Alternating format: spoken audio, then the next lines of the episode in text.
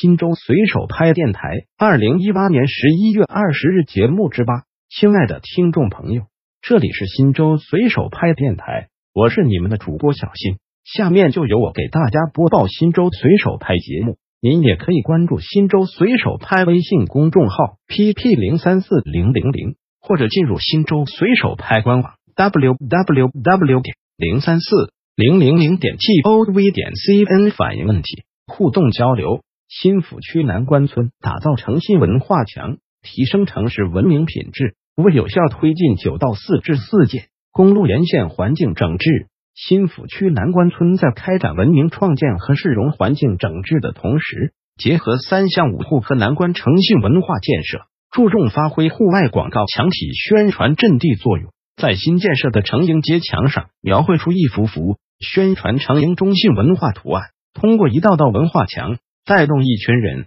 树正道德风向，营造良好的宣传氛围，让群众在耳濡目染中感悟道德力量，切实发挥诚信文化墙的道德引领作用，引来不少来往路人驻足，也大大美化了公路沿线市容环境。